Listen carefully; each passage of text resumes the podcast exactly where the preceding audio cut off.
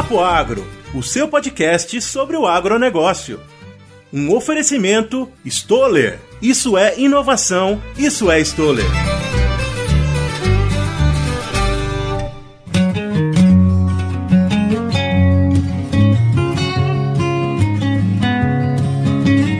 Muito bem, muito bem. Estamos ao vivo pela primeira vez no Papo Agro. E eu já estou aqui nervoso, porque a gente passou quase uma hora aqui, então a gente está atrasado, é, porque a gente passou quase uma hora mexendo nas configurações desse sistema que a gente não conhece.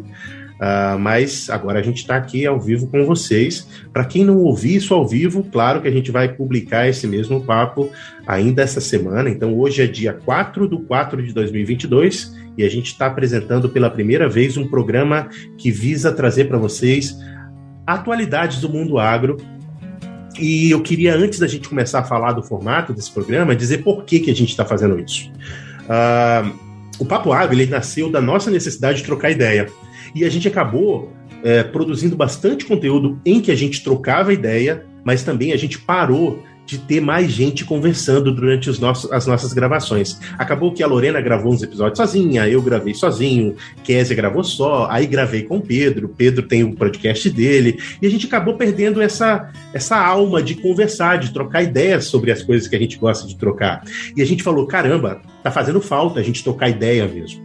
E aí veio a ideia da gente trazer esse programa que vai ser mensal, pelo menos nesse período de teste que a gente está trabalhando com ele agora. Então, nos próximos seis meses, a gente vai fazer é, esse programa mensalmente. E o nome desse, desse, dessa nova série do Papo Agro é Agro em Debate. E a gente vai trazer assuntos variados que cada um das, da, dos participantes vai trazer uh, de casa e a gente não se preparou para isso. Então, eu trouxe um assunto, Pedro trouxe outro, Lorena trouxe outro, e a gente vai discutir abertamente as nossas impressões sobre esses assuntos, como velhos amigos do agronegócio conversando sobre as coisas do dia a dia. Uh, então, comigo aqui nesse programa inicial, a gente tem a Lorena Meirelles e o Pedro Peste. Eu queria que eles se apresentassem para vocês que talvez não os conheçam, e depois eu vou também me apresentar. E eu queria também que ele dissesse como foi o mês de, de abril para eles. A gente está gravando na primeira semana de maio, de maio, né? Então, rapidamente, como é que foi o mês de abril para vocês no trabalho? Ei, o que aconteceu? Gente, calma, José, calma, José. A gente está em abril e foi o mês de março. Então, tudo errado, né? Então, como é que foi o mês de março? Eu tô em maio já.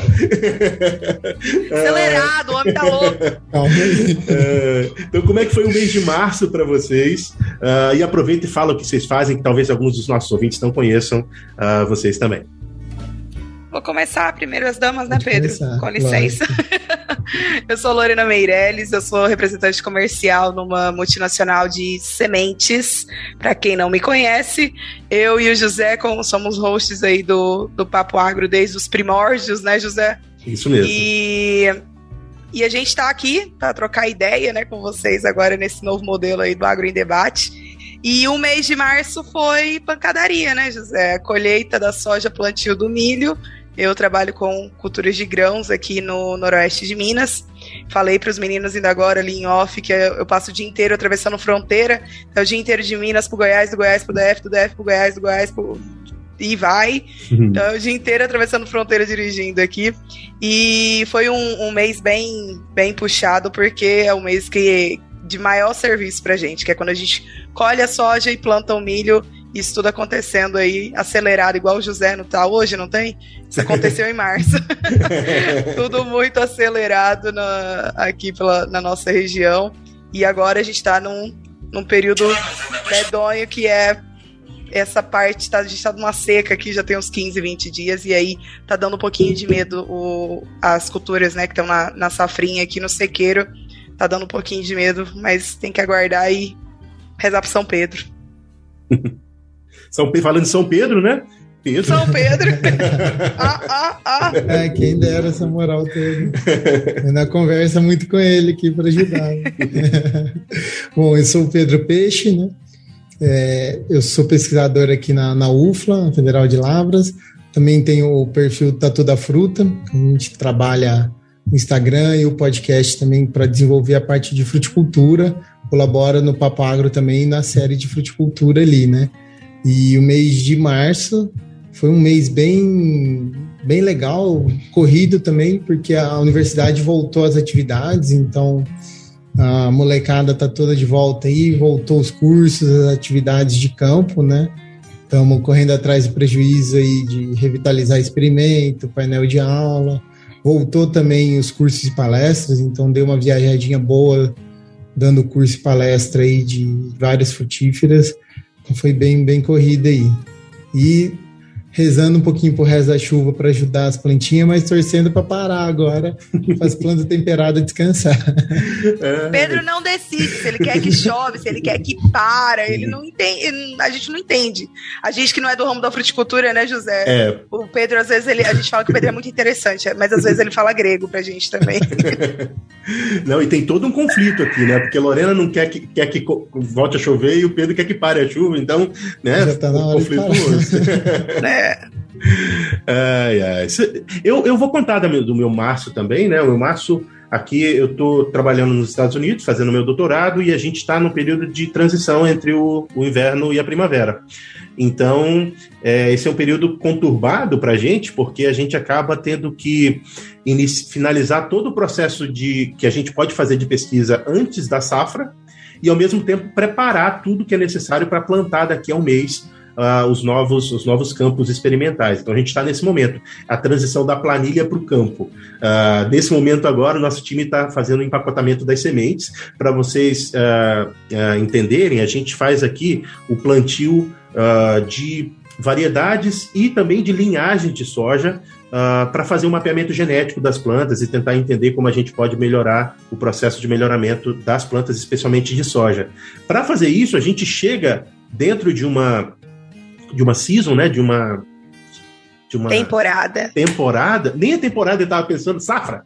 Dentro de uma safra, a gente chega a empacotar mais de 10 mil uh, envelopes de sementes por campo e a gente tem quatro, cinco campos de soja. Então a gente tem 50 mil uh, envelopes de sementes que são empacotados para a gente plantar, e aí um a um são, são plantados durante o período mais corrido de plantio. É uma delícia. Depois é. o meu trabalho é que é chato. ai, ai. Mas é, empacotar semente não é tão ruim uh, quanto você perder um experimento, que é uma experiência que eu vivi ano passado, fiquei bastante triste. Uh, mas eu gosto, gosto muito do que a gente faz. Moçada, a gente vai ter aqui, dentro desse formato, todos os meses, uh, temas variados, como eu falei para vocês. Cada um dos participantes vai trazer um tema que os outros não sabem ou vão saber muito próximo da, da, da hora da gravação. Para a gente ter mesmo aquele, aquela conversa do bem quente, né? Cheguei agora com a notícia com os meus amigos e quero trocar essa notícia com eles. E a gente também vai ter oportunidade de ter mais gente aqui. Então, mês que vem, vamos estar nós três, quem sabe a gente tem mais uma pessoa aqui conversando conosco. Ou, se vocês quiserem participar pelo chat, tanto do YouTube quanto do Facebook, mandando comentários durante a gravação, a gente vai aqui ler também os comentários de vocês. Então, fiquem atentos que todo mês vai ter pelo menos uma sessão ao vivo e a sessão vai se tornar o podcast da semana em que a gente está gravando. Então, hoje é segunda segunda-feira, a gente está gravando o vídeo e o áudio, e na quarta-feira vai sair o áudio uh, editado desse, dessa conversa que a gente está tendo. Para abrir os nossos trabalhos, eu vou convidar a Lorena para trazer o tema dela. Qual o tema que a gente vai conversar hoje, Lorena? O que, que vocês acham que seria? Grãos? Não, a pessoa vai falar de etanol. Com todo o vasto não conhecimento que ela tem em etanol. Ah, vamos falar um pouquinho da, do impacto da guerra né, da Rússia e da Ucrânia, que ainda é um tema muito quente, no, na, no mercado de etanol e de açúcar. Então, esse é o, é o tema macro que eu estou trazendo. E aí a gente vai destrinchar um pouquinho dele aqui para conversar e trocar ideia e ver o que, que os meninos estão sabendo aí do, do etanol, se eles estão sabendo um pouco mais do que eu. É, eu queria dar um ah. contexto antes disso, Lores. É, a gente fez uma, um teste, você lembra? Um mês atrás a gente fez o teste desse programa e a gente conversou quase que uma hora praticamente, e parte, 90% desse tempo a gente falou sobre a guerra. E continua, e continua atual, porque continua, é. né? Então, só, só contextualizando aí. Sim. E na época a gente gravou falando um pouco do fornecimento de fertilizante, né? É, eu acho que nem vai ver ao ar esse, esse episódio, né, José? Não, não, não vai, não. Mas foi uma conversa legal e, e hoje a gente vai falar um pouco desse mercado de açúcar e de, de etanol. Na verdade, no, com relação ao mercado de açúcar, né, tanto a Ucrânia quanto a Rússia, elas não, não têm nenhum grande destaque no mercado mundial de açúcar. Eles são pra, praticamente autossuficientes nesse mercado. Então, eles, o que, o que a gente quer dizer com isso? Que eles produzem basicamente o que eles consomem de açúcar no mercado interno. O que vai acontecer é que, como a Ucrânia está né, tá sofrendo ainda é, vários ataques, provavelmente agora é, é a época de plantio deles, então provavelmente vai haver esse impacto com relação à área plantada que não deve ser um impacto gigante a ponto de uh, alterar a dinâmica do mercado internacional de açúcar. Pensando Lorena, em mas, açúcar. mas lá é açúcar de beterraba, né? Beterraba e cana, um pouco cana dos dois. Um pouco dos dois, legal. mas é, a maior parte é beterraba. E aí, quando a gente fala desse, dessa, desse, dessa diminuição diária, é, ia falar mais para frente, mas é um, um, uma preocupação no, no, contexto futuro, né? Se a guerra continuar acontecendo, é uma preocupação uh, de que haja esse uma maior tendência de as culturas que estão com um preço mais atrativos, como as culturas de grão oleaginosas no geral, né? Trigo uh, também, que, que é o, um mercado mais aquecido, uh, de acabarem tendo as áreas substituídas, né? Áreas de beterraba, por exemplo, e cana, serem substituídas por áreas de grãos, que aí o preço provavelmente vai estar mais atrativo para o produtor. Então é uma preocupação que se a guerra continuar, pode ser que, que essa dinâmica aí seja alterada pensando mais na, na parte de área plantada. Quando a gente pensa para o lado do etanol, a, a gente vê que dentro do mercado interno, né, e aí falando de Brasil, a gente tem uma, um, uma defasagem do, do preço de mercado, né? pensando em energia, então com a guerra acontecendo, a gente tem a alta do, do barril de petróleo e o petróleo subindo, obviamente, a, a gente tem um reflexo disso no, nos combustíveis fósseis aqui, aqui no Brasil, que ainda, pelo que eu li, não foi repassado todo o valor, apesar do, do aumento que teve no, no último mês, não foi feito o repasse de todo o valor dessa, desse, desse aumento do barril de petróleo. Ainda não foi repassado para a bomba final, está só nas refinarias. Então, isso aí acontece, uh, existe ainda um, um, gap ali onde pode subir o preço do etanol, né, comparado ao preço da gasolina, e essa subida do, do preço do etanol aí pode fazer com que, com que o mercado de, de etanol fique mais aquecido uh, dentro do país. Gente, informação é basicamente essa sei se vocês têm alguma ideia para trocar sobre isso. Eu estava olhando aqui onde a Ucrânia está no mapa realmente, porque ainda não caiu a ficha deles produzir cana aí. Para mim, cana de lugar quente. Hum. É, na verdade, eu tô falando pelo que eu, do que eu li, né, uhum. né, Pedro? Assim, tem beterraba, mas eles falam também de uma parte de, de cana, Legal. mas deve ser inexpressivo, porque é, eu é, imaginei falam... etanol de milho, né? Mas de, de cana realmente foi surpresa para mim. É, eles falam de uma produção de um milhão e meio de toneladas, né, de, de açúcar. E, e a maior parte vem, vem da beterraba, sim, mas eles falam de uma pequena porcentagem de cana. Muito bem, pessoal. Eu queria interromper rapidamente esse nosso papo para apresentar para vocês o Campo On, o podcast da Stoller do Brasil. Nesse podcast você vai encontrar vários papos técnicos para aprofundar o seu conhecimento acerca das tecnologias que podem melhorar a produtividade das lavouras que você trabalha ou que você conduz. Então, vá no seu agregador de podcast favorito e procure por Campo On, o podcast da Stoller. E fique bem informado com Papo Agro e Stoller. É, eu estava pensando enquanto você estava falando da, desse ambiente de guerra que ele acaba, na minha, na minha ideia, né? Eu, muito estudioso da guerra, mentira, gente, é ideia mesmo. Uh, é que esse ambiente acaba uh, se você tem uma limitação da área plantada, ou se você tem a limitação do número de pessoas que vai trabalhar nessa área, a tendência é que você é, provavelmente modifique a, os seus planos para o além do econômico. Ele precisa também pensar na, na, sustentabilidade daquela população. Então, açúcar ou qualquer outro, outro item que pode ser consumido diretamente pelas pessoas vai ser prioridade Uh, e o que pode ser comprado de outros países ou que necessariamente não precisa ser utilizado pelas pessoas uh, no dia a dia, né, especialmente na, na, na, na, alimentação das pessoas, vai ficar de lado. E aí talvez o etanol uh, vai sofrer mais do que o açúcar. Essa é a minha ideia.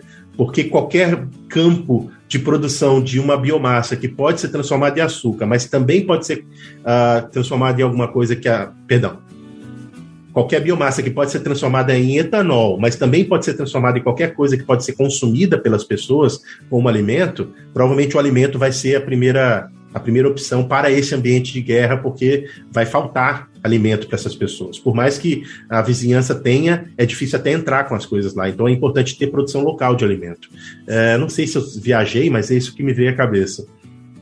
É uma ideia, José, mas eu penso é, faz sentido, mas eu penso também no, no ponto de. Né, eu nunca tive num ambiente de guerra, né? Mas, enfim, quando a gente pensa que, por exemplo, o produtor for pensar no bolso dele, é, e aí existe a competição com grãos, né? Às vezes a, a, a, o plantio de grãos vai ser mais rentável. Então, ok, se for pensar entre produção de, de açúcar e etanol, faz sentido, mas se a gente for colocar competição com outras culturas, né?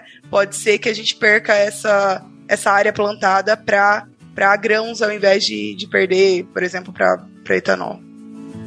É, e, e tem um ponto também que a área agrícola é, por mais que não deveria ser é alvo fácil de guerra, né? Que corte de suprimento, então tem que ver se vale a pena cultivar em vista disso, né? De como está ocorrendo as negociações, que vai, esse vai, não vai, vai, não vai, também é, é um risco a mais. Né? E culturas que dependem de, de processo industrial muito pesado, como é a questão, como é, por exemplo, o processamento para açúcar ou para etanol, vai estar extremamente prejudicado pela quantidade de gente disponível. Não tem gente, as pessoas que estão lá estão todas indo para a guerra, né? Então, de fato, a, o capital humano nesse, nesse tipo de ambiente pesa bastante e a subsistência da população também deve pesar. Se não pesa, deve pesar. É, pensa que assim, você pode pensar economicamente, Lores, eu entendo a sua visão, de fora da guerra, mas pensa no produtor que está dentro de um país que está fech com fronteiras fechadas, uh, qual é a perspectiva que ele tem? A perspectiva que ele tem não é vender para exportar, porque ele não consegue nem sair da própria propriedade. A perspectiva que ele tem é muito confusa. Eu, não queria estar na cabeça de um, de um agricultor nesse momento, nessa região. É, eu acho que, na verdade, o cenário deve ser complicado. É, é uma volatilidade gigantesca, né, de, de preço de tudo. Então, a verdade é que a tomada de decisão do produtor, se for econômica, não deve ser fácil de jeito nenhum. E, com certeza, tem os outros vieses, né, da, da parte so, social, né, é, e de fronteira e tudo. Então, é, não queria também tá na pele deles. É, são decisões difíceis de tomar e, na verdade, com suprimento talvez, na verdade, a tomada de decisão seja o, que for mais fácil de plantar, ou o que precise de, de menos gente para fazer o negócio acontecer, ou de menos insumo, é, porque o suprimento de, de insumos não, não deve estar tá fácil também, né? Veio na cabeça batata. Os caras plantam batata mesmo uhum. ali. Mas aí pensando em mão de obra e insumo, é, até é. porque batata é dureza, viu? Batata e cebola são coisas que, que remetem à guerra, né? Vocês, não sei se vocês já, já leram sobre uhum. guerras anteriores, mas a população da, da Europa durante as guerras, grandes guerras, e durante o período de, de, né, de todas as questões que eles viveram né, há muitos anos atrás, eles foram sustentados por batata e, ce, e cebola. Uh, enfim, Gente, esse é o papo, né? É assim que a gente quer. A gente quer trazer assuntos aqui que nem ninguém é expert para a gente trocar ideia, como se a gente estivesse trocando ideia com, com os nossos amigos. Esse é o espírito da coisa. Uh, se, se, a gente falou alguma besteira aqui, não se ofenda. É uma conversa entre amigos. Você também fala besteira. Fala aí, escreve aí no, nos comentários qual a besteira que passou pela sua cabeça quando você estava pensando uh, na produção de açúcar ou de, de etanol lá na Ucrânia. É, e é um tema que ninguém domina e de um, de um assunto que é tá terrível, né? Que tá muito quente, que ninguém tem conclusão nenhuma para tirar. Talvez daqui dois anos a gente pode refazer esse papo aqui e conversar sobre o, destrin o destrinchar de tudo, né? Mas hoje, com tudo acontecendo com a guerra, né, a todo vapor lá, a gente realmente não tem nada conclusivo para falar, não. É, é, trocar ideia mesmo, é especular. Isso aí. É, nesse, nessa questão de especulação, tá, acabou de vir na cabeça, porque eles estão em estado de guerra, né? Será que não tem uma normativa específica? Olha, produtor, se você não está é, na guerra, você é obrigado a produzir isso para suprimento da, de exército, essas coisas, né? Provavelmente Será que existe? uma restrição. É possível. É muito possível. É muito possível. Enquanto a Loura está pesquisando, a gente vai entrar no outro assunto aqui. É, Pedro, você quer ir ou quer que eu vá?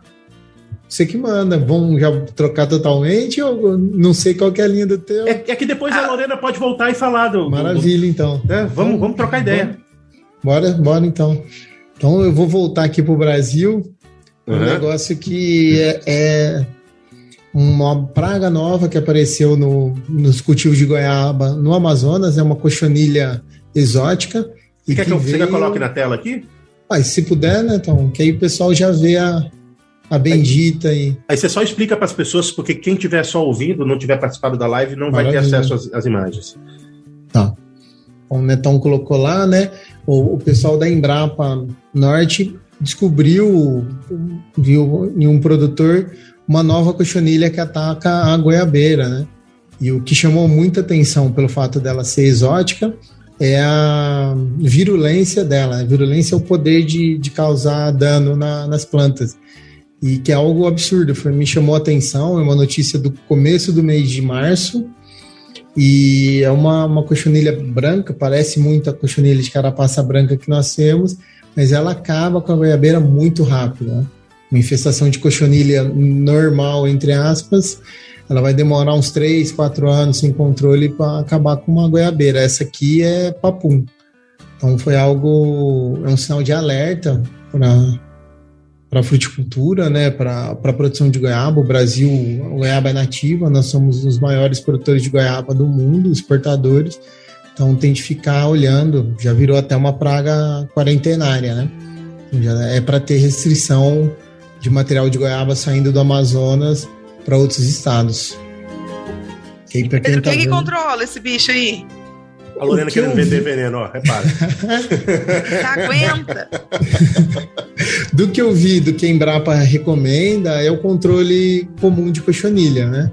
Óleo. Que é? Então, os óleos, ou uma poda mais drástica, poda sulfocálcica. Aí tem uma série de, de princípios ativos aí que, que vai estar tá pegando, né? Mas o principal é o óleo mineral, o óleo de nim, funciona super bem também, com frequência, né? Cochonilha é um negócio é, que é mais importante a frequência de aplicação do que o produto em si. Você nunca acaba com ele de uma vez, então é umas três, quatro aplicações espaçadas no tempo aí. É, eu quero fazer uma pergunta que é bem idiota mesmo, mas a cochonilha mata a planta? É, a mata, infestação é tão alta que ela mata a planta, é isso? Baixa as fotos aí, Netão, você vai ver o ah. que, que, acontece da cochonilha. Primeiro que ela, ela tá sugando, né? É como se fosse um, um, parasita, uma lombriga na gente aqui que tá lá dentro puxando a tua comida. E ela vai causando ferimentos no tronco, né? Quando ela insere o estilete, que é a boquinha dela, a saliva dela resseca todo o tronco. Desculpa. Saúde. Eu vi a foto aqui, eu, eu chego, me engasguei. Puta que. Desculpa, gente, depois não vai ter pipo, que é ao vivo. Caramba! Ah, não, você que tá ouvindo só no podcast, depois vai no site da Embrapa e dá uma olhada na, no sintoma, é horrível. Não, Desculpa, Pedro. o tronco todo. Não, que isso, né? Então, é, é, no dia que eu vi a primeira vez, eu fiquei horrorizado também. É, e ela vai causar um ressecamento do tronco, a hora que a goiabeira cresce, o tronco racha, né? E entra fungo de solo. Mas essa cochonilha, pelo que eu vi em outros sites também, ela suga demais a energia da planta e, e ela vai definhando mesmo. Parece o ataque de nematóide que a goiabeira sofre também, que é um, é um dano muito drástico, muito rápido. Meu Deus do céu. É, é, e me diz uma coisa, Pedro, como, como, é que é a distribuição desse inseto? Me fala um pouco da biologia da, da cochonilha, uh, é, para eu já ficar de olho aqui em quando que ela pode chegar nos lugares. Uh, demora muito? Ele, a cochonilha é parte da, da, do ciclo de vida dela é imóvel, né? Isso, a, par, a, parte adulta dela ela, ela é imóvel, né? E a parte de, de ninfas que ela, ela tem uma fase alada. Então, o caminhamento dela é bem devagar. Normalmente é, é seres humanos de um, de um, proma, de um pomar para o outro que carrega ela. Elas grudam na, na roupa ou vai em algum utensílio, a gente vai levando ela aos poucos. Ah, então as barreiras sanitárias elas podem ser uma boa um, um, um bom manejo. Sim, sim, com certeza, com certeza. Tanto que ela já entrou com, como praga quarentenária, né? E provavelmente estado de São Paulo, é, Sergipe, é, a própria região ali de, de, Petrolina, né? Vai, vai começar a barrar material de goiaba é, sem, sem fiscalização. É e Pedro, problema... essa espécie do. Ai, desculpa, Pedro. Não, não, pode perguntar. Né? Essa, espécie, essa espécie aí vocês nunca tinham ouvido falar, não conheciam? Não, ela é nova no Brasil. Até tentei procurar para ver se eles já descobriram da onde entrou, como chegou aqui, mas não, não achei nada.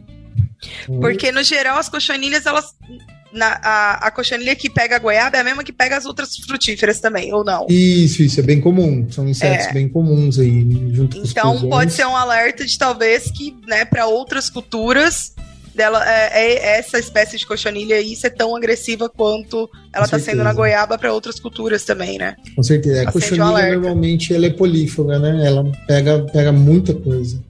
Eu acho tão bonito essas palavras, mas é, vamos dizer que eu sou um estudante de agronomia, começou agora, polífago. Disserte polífago. Aqui come de tudo. sou eu mesmo, olha o tamanho da bochecha. É nós dois. É... E provavelmente ela veio com material propagativo de algum lugar aí. O pessoal que traz material de fruta dá vontade de dar uns tapas que é muito comum, o pessoal vai para fora, enfia na mala e vem, né? Infelizmente a é. fiscalização não dá conta de, de fazer tudo, né? E acaba vindo essas brincadeiras aí. O ácaro da lixia veio desse jeito. Olha Muitas só. pragas que a gente tem aí vem, vem desse jeito. E a pessoa não tem noção, né, do, do, do risco que ela está colocando toda uma, uma economia, né?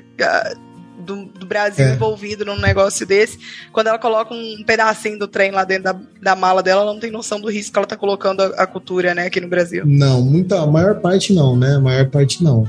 Mas tem, tem um pessoal que faz meio. Não de propósito. com a vontade de trazer a praga, mas para trazer o material, né? É, importar material para o Brasil é muito complicado. A nossa legislação ela trava muito é, as coisas por segurança, mas fica quase inviável você importar. É quase três anos para você trazer um material de fora. Nossa. Aí o pessoal às vezes arranja uns atalhos. Jeitinho Pedro, brasileiro. Aquele uhum. jeitinho, né? Pedro, eu, eu, eu vou fazer uns comentários aqui, você me corrige, por favor, na hora mesmo. Sim, sim. Fala, cala a boca, você tá falando besteira. Né? É, mas eu acho que a que esse tipo de praga ele prejudica todo mundo, mas ele tem um impacto maior em cima dos agricultores menores. Por que, que eu estou dizendo isso? Perfeito. Porque as grandes culturas, elas têm, maior parte delas, dinheiro suficiente para investir no controle e na pesquisa para melhorar né, a proteção dessas plantas. Mas aquele produtor pequeno que, que fornece para uma agroindústria, que nem tem agroindústria, é, por exemplo, de goiaba, esse cara fica lascado se o um negócio desse acontecer. Qual, qual, é a sua visão sobre isso? Cara, isso aí é. O seu comentário foi perfeito dentro do, do, do, contexto aí da fruticultura, que provavelmente esse produtor deve ter perdido uma boa parte do pomar dele, né? E até conseguir controlar, vai esse negócio vai espalhar. Então ele, o pequeno é o que sofre mais com essas coisas. Mesmo o grande fruticultor tem condição de fazer um combate mais intensivo, né? Então quando... o pessoal cai na mão. Né? Um negócio desse que mata a planta no, na mesma, no mesmo ciclo, né? Começa e mata a planta no mesmo ciclo. É, quanto tempo que demoraria para eu formar de novo um pomar de, de goiaba com uma cultivar resistente ou, ou depois de saber como controlar esse negócio? É, cultivar resistente vai demorar um pouquinho, uhum. uns 20 anos pelo menos aí, só se a gente der muita sorte de material nativo, mas para ele reformar, vamos dizer que ele tende a acabar com o pomar todo, erradicar, vai de dois a três anos para ele voltar a, a, começar a produzir. Para entrar no ápice de produção, uns quatro, cinco. Você vê, né? Um prejuízo que pequenas propriedades não têm como, como arcar. E é por isso também que a gente sempre fala de pequena propriedade, quando a gente está falando da diversidade que tem que ser, da diversificação que tem que ter dentro dessa propriedade, né?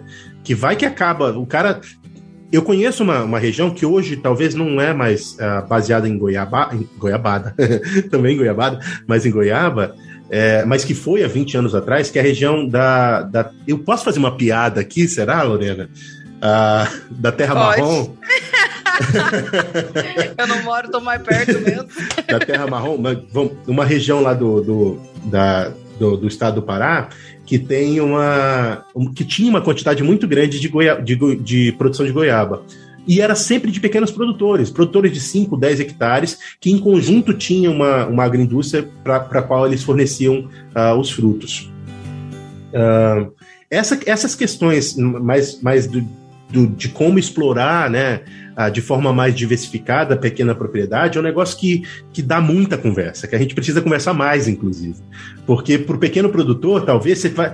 Ah, eu tenho uma agroindústria de goiaba ou de polpa de fruta, então eu vou ter 70%, 80% da minha área focada em produção de frutas. Aí vem um bichinho desse aí e mata todas as frutíferas, porque é polífago, né? Uma palavra bonita. É polífago o negócio, mata tudo. E aí, o que, que eu faço?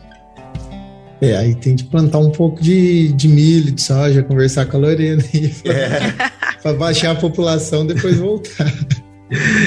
É, Mas hoje a diversificação, a diversificação é importantíssima, né? E é, quando a gente fala, a gente hoje eu já não penso mais em fruticultura, eu penso em horticultura. Preciso ter a hortaliça, as curcubitáceas ali junto com a fruta para estar tá fechando o leque e até encaixando a produção animal, né? A gente fala hoje uma propriedade bem diversificada para pequeno produtor, né? São cinco culturas: uma animal, duas, três frutíferas e as hortaliças nas entrelinhas, né? Trabalhando, assim, lógico, dependendo da mecanização, mas para a gente ter uma, uma, sustentabilidade, uma agregação de, de rentabilidade né? na, na área.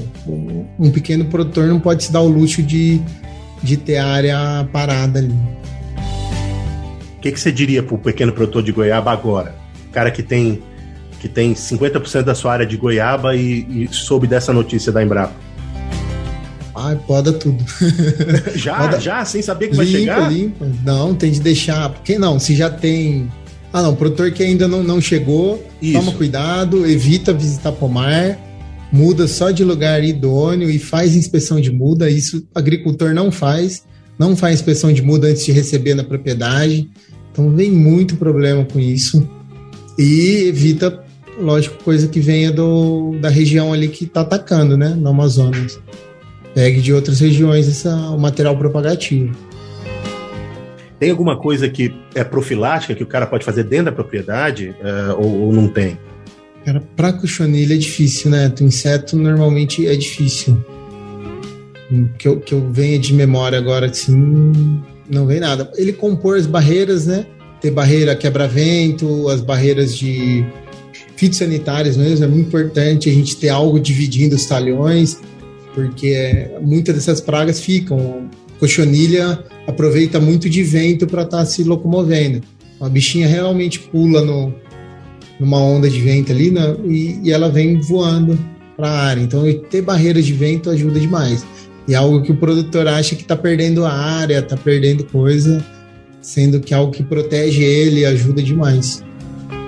E armazena inimigo natural. Uma coisa que ele pode fazer é aumentar demais diversidade de planta na, nas bordas do, do plantio para ter mais inimigo natural. Muita joaninha, muito alguns percevejos. E peixe, é, controle de biológico nessas em, com cochonilha funciona bem? Como que é? Funciona. No começo, de, no começo da infestação funciona super bem. Com, com balvéria, tem alguns outros micro-organismos que coletam. Funciona super bem. Dose alta, né? É bem mais alta do que a gente usaria para um, um percevejo, para alguma outra praga comum que a gente está acostumado a usar, mas funciona assim. Legal.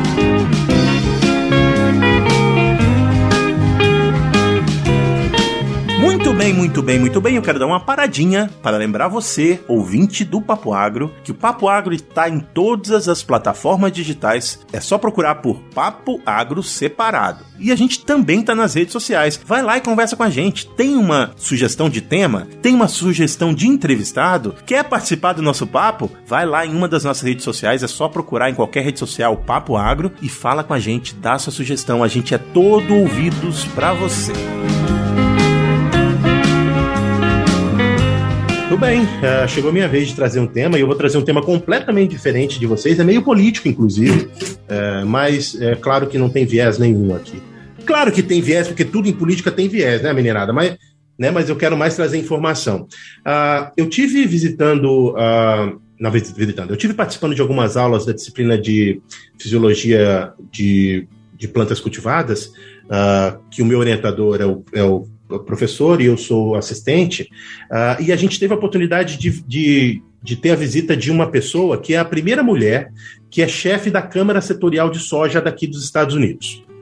Uh, e dentro dessa palestra, eu achei tão interessante os números e como que, for, que forma isso. E claro, é inevitável você comparar aquilo que você ouve com aquilo que você sabe que acontece no Brasil. Porque eu falei sabe, porque muitas vezes a gente nem sabe o que acontece nessas câmaras setoriais do Brasil, porque a divulgação não é tão forte quanto é, quanto é a divulgação que eles fazem aqui nos Estados Unidos. Uh, então, eu vou explicar basicamente o que é uma câmara setorial, uh, e isso se aplica para o que eu sei daqui dos Estados Unidos, eu não sei de fato se é a mesma coisa no Brasil. Fala aí, moçada. Eu estava aqui subindo esse episódio e aí eu percebi, durante a minha revisão, que eu não expliquei direito esse órgão que a gente vai apresentar para vocês. Então, para não causar nenhuma desinformação, eu trouxe aqui esse spot que eu estou gravando direto aqui antes de publicar, para que vocês entendam exatamente do que, que a gente está falando e não confundam uh, a mensagem que a gente quer trazer com relação a isso. A United Soybean Board, ela é sim um órgão que é parte do governo, mas ele é um, um misto entre o que seria uma Câmara Setorial do Brasil e uma associação de produtores, porque tem 73 agricultores de soja dos Estados Unidos que voluntariamente participam dessa Câmara Setorial, que eu estou chamando aqui porque é o melhor, a melhor, o melhor termo uh, que eu consegui para traduzir isso, uh, e, e elegem né, uma pessoa ou várias pessoas que vão tomar conta do investimento dos recursos que são é, levantados pelo governo através de uma cobrança de 0,5% do valor bruto de venda da soja de cada um dos produtores. É muito parecido com o que acontece no Brasil em algumas taxas que são recolhidas, inclusive em taxas que são recolhidas pelos produtores que são associados às aprosojas. Então, é, se a gente pudesse imaginar o que seria isso no Brasil, seria um misto entre as aprosojas e a, a Câmara Setorial do, de, de Produtores produtor. Claro que, gente, não existe uma relação direta entre órgãos de um país e de outro, porque países são diferentes. A forma com que a gente lida com o controle dos recursos e a política em cada país é muito diferente claro que são muito diferentes. Por favor, não façam, não, não tirem é, é, conclusões uh, erradas dessa conversa que a gente está tendo. Mas é o mais similar possível se a gente disser que uh, o United Soybean Board, que é o órgão que eu estou falando aqui, uh, que decide investimentos da arrecadação de taxas que vem da soja, é, é, é, é, o mais similar no Brasil com o que é a Câmara Setorial do, do, do, produto soja dentro do governo e a ProSoja que não faz parte do governo, mas também faz alguma arrecadação e investe uh, esses recursos para a melhoria das atividades dessa, dessa importante commodity. É isso. Continue aí com o papo, que tem papo bom aí sobre esse assunto.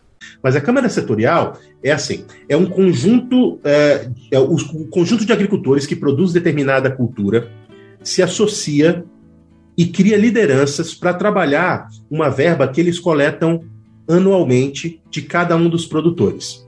Essa verba ela é utilizada para fazer projetos dentro da área de infraestrutura, de desenvolvimento de pessoas e também de pesquisa agropecuária. Então, eles fazem uma cotização que cada um dos produtores do, Brasil, do, do, dos Estados Unidos inteiro faz quando ele vende o produto dele, seja em, a nível estadual ou a nível uh, de país, né, de nacional. Eu, é difícil falar nacional porque eu não sou daqui, eu, eu fico nacional, né, a nível do, do país. É, e essa captação ela traz um, um bolo e esse bolo uh, é definido pela, por essa câmara setorial como que se usa esse bolo de dinheiro dentro da, da atividade uh, de cada uma das culturas. Então tem a câmara setorial de todas as culturas mais importantes uh, daqui dos Estados Unidos e no Brasil também existem câmaras setoriais, mas elas não são tão elas não são, pelo ao meu entendimento, elas não são formadas tão fortemente pelo produtor. Elas são questões mais. são, são unidades mais políticas. Então é o deputado fulano de tal, é o. é o representante fulano de tal de tal região e não é uma questão estritamente do produtor como é aqui. Essa senhora, ela era uma líder de uma multinacional, ela foi contratada pelos produtores para gerir a Câmara Setorial de Soja. Ela não é política, ela não é de partido nenhum, ela não, ela não lida com o governo do, do, do, do país para discutir questões de política regional ou, ou, ou de, de, de, pequenas coisas. Ela lida com o governo para falar das questões da, da, da cultura soja que é o diferencial que eu vejo para as coisas que acontecem no Brasil. Inclusive a própria ProSoja, que é pa, pa, parece que eu estou descrevendo a ProSoja, não sei se veio para a cabeça é, de vocês. Me veio né? na mente, uhum. É, a ProSoja é uma associação de produtores de soja que não é um órgão governamental, parecido com a Câmara Setorial, que é, teoricamente ela é, faz parte do governo, mas ela é independente.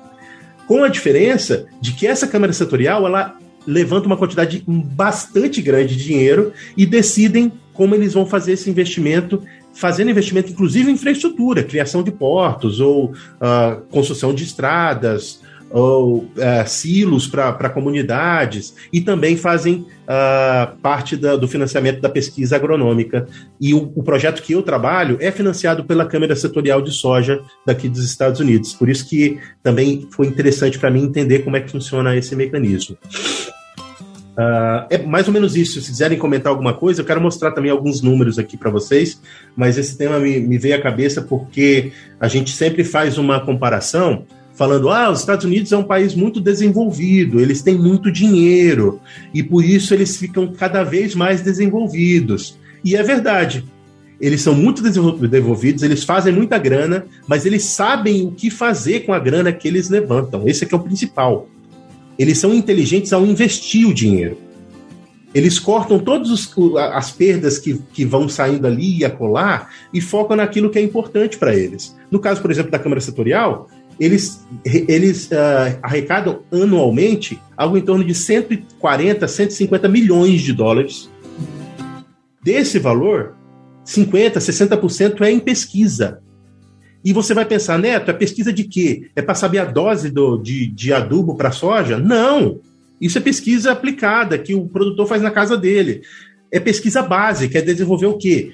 A, a, novas cultivares de soja com resistência a alguma doença, ou pesquisar qual é o gene responsável pelo controle do, do crescimento de raízes, porque no futuro pode ser utilizado para produzir mais raízes na planta de soja. É pesquisa básica mesmo. Ele não está investindo só no, no, em fazer dia de campo e mostrar lá do lado de variedade que já existe, sabe? É uma, é, vai além. O investimento deles é anterior ao investimento que a gente costuma fazer no Brasil para ir além. É o passo, vou fazer investimento na, no básico, porque isso me dá poder de fogo para desenvolver tecnologia muito mais além. E José, por que você acha que o Brasil não consegue replicar coisas desse tipo?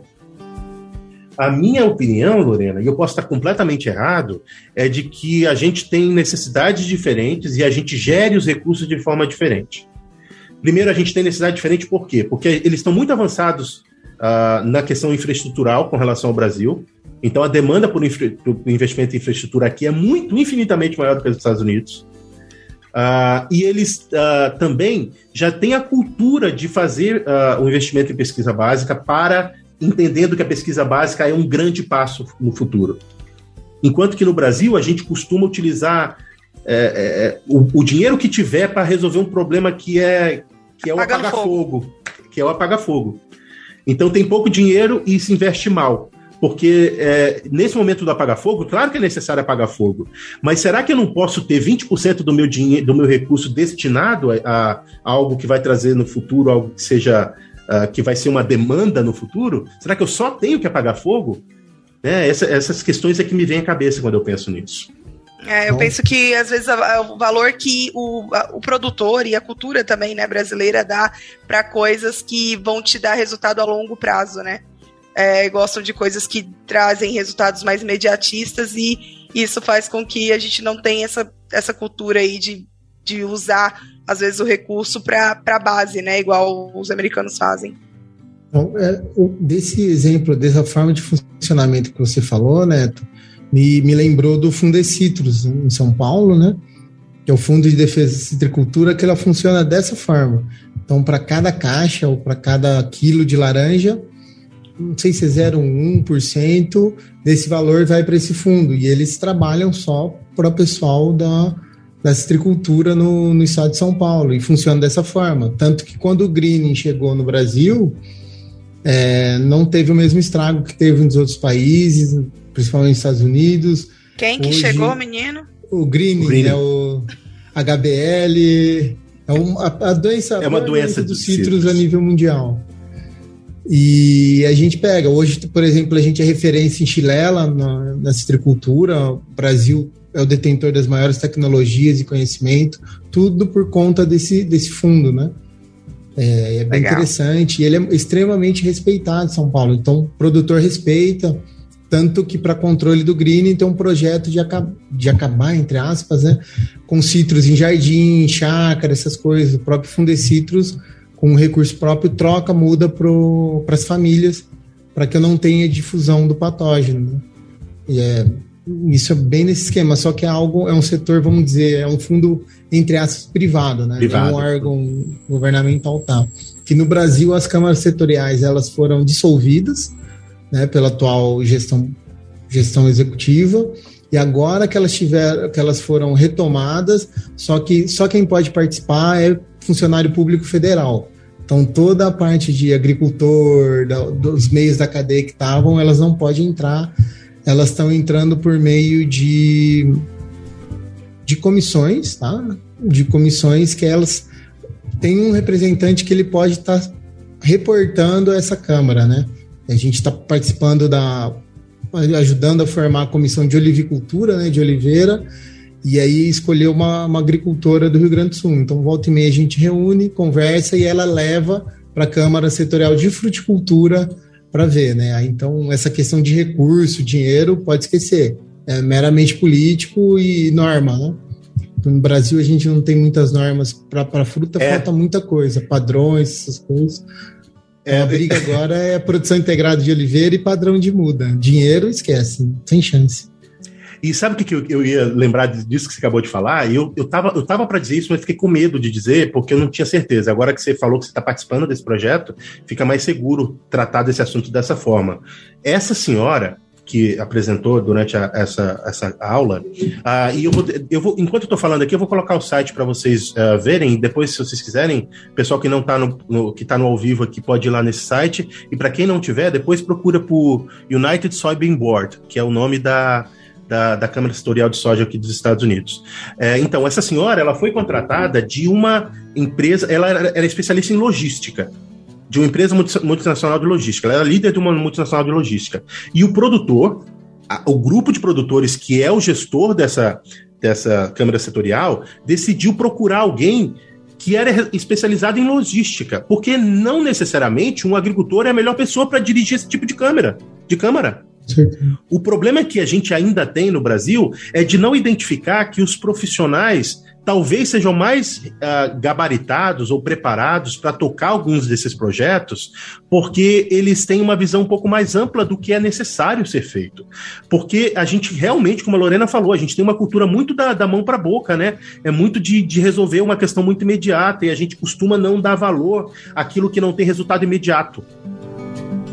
E uma pessoa que, tá, que é responsável por, uma, por um negócio que é, que é privado, ela precisa pensar em longo prazo. Então, eles decidiram que eles iam contratar uma mulher que ela tinha a visão de longo prazo necessária para fazer a, a, a, tomada de decisão nos investimentos e na, nos próximos passos da Câmara Setorial, o que é fantástico.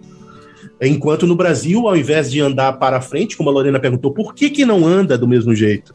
A gente costuma colocar a responsabilidade para uh, do sucesso de algumas questões que são mais globais ou mais uh, universais no sentido de comunidade, né, nas mãos de político.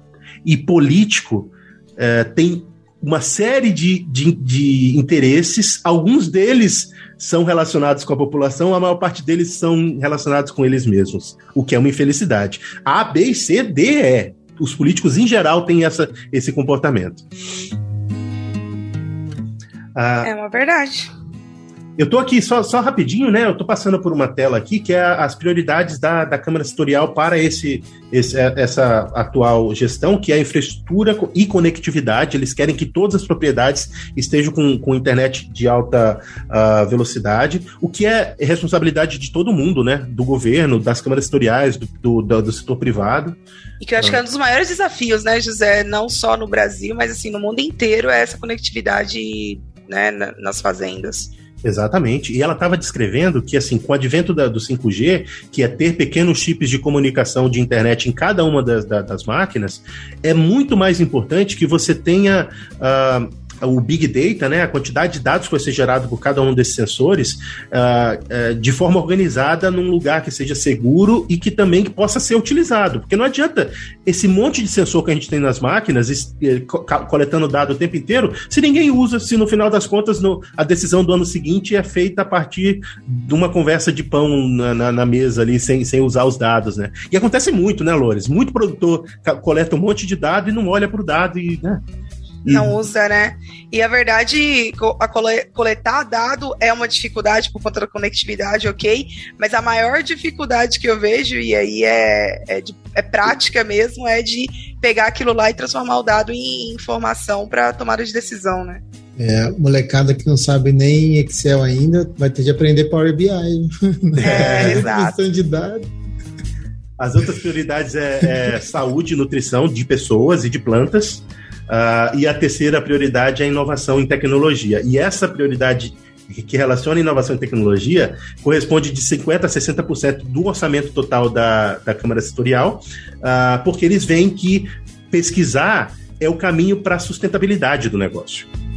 Enquanto você está tentando só apagar os incêndios do dia a dia e não investindo na pesquisa de longo prazo, é, você não vai ser referência para ninguém. Você vai estar o tempo inteiro correndo atrás de tecnologias que são produzidas por outros países, que é o que acontece no Brasil.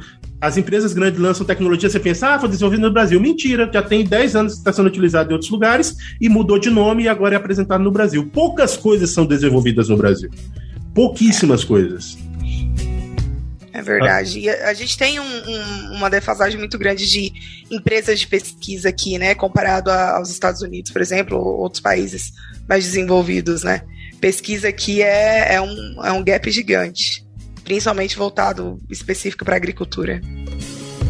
Isso mesmo. O Pedro, que está aí na, na, né, na, nas linhas de pesquisa aí, pode falar melhor até, mas a gente vê que existe a pesquisa, ela acontece, a gente vê ela acontecendo, mas às vezes ela não chega para o produtor, às vezes ela não chega para parte para fazer o negócio acontecer mesmo na ponta, né? É, é isso aí é, é, causado por, por dois problemas, Lorena. Você estava até discutindo com, com o pessoal que eu estava dando curso. É, primeiro é falta de recurso. Hoje, infelizmente, eu conheço muito situação do agronômico de Campinas, que meu pai é pesquisador, da IPAMIG aqui em Minas, das universidades. E assim, o, o dinheiro para pesquisa tá difícil, tá muito difícil. E o segundo ponto é o afastamento do, dos profissionais de pesquisa da realidade no campo, tá? Porque aí falta uma coincidência de prioridades ali.